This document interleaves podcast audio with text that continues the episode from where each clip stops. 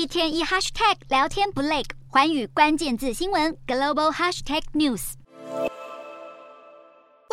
球的澳洲也可能卷入台海战事吗？中国国家主席习近平十号在中国人大会议上第三度当选国家主席，权力定于一尊。一人时代正式降临，习近平甚至在人大罕见挑明，批评西方打压中国，不止立场越来越具侵略性，中国也迅速扩军。澳洲雪梨城区报等媒体最近就在头版刊出红色警报的报道，内容引述五位国安专家的分析，表示中国可能会在二零二六年之前入侵台湾，澳洲因此会卷入战争，并且可能遭到中国飞弹攻击。看看当前的军队人数，中国估计拥有超过两百万军力，美国大约是一百四十万军力，澳洲则只有六万军力。这些国安专家认为，中国可能会提早攻台，而澳洲的准备时间从前总理莫里森政府认为的十年缩短至只剩下三年。这些专家一致认为，一旦台海爆发战争，澳洲几乎会自动与美国结盟，成为重要的区域行动基地。美国太平洋空军司令维巴赫则表示，台海若爆发战争，击沉中国的军舰，势必将成为美军的首要任务，以阻止共军封锁台湾。在中国两会召开之前，美国中央情报局长伯恩斯在二月时就警告，根据美方掌握的情报，习近平下令解放军在二零二七年之前入侵台湾。华府智库战略暨国际研究中心则是提出一份台海战争兵推起演报告，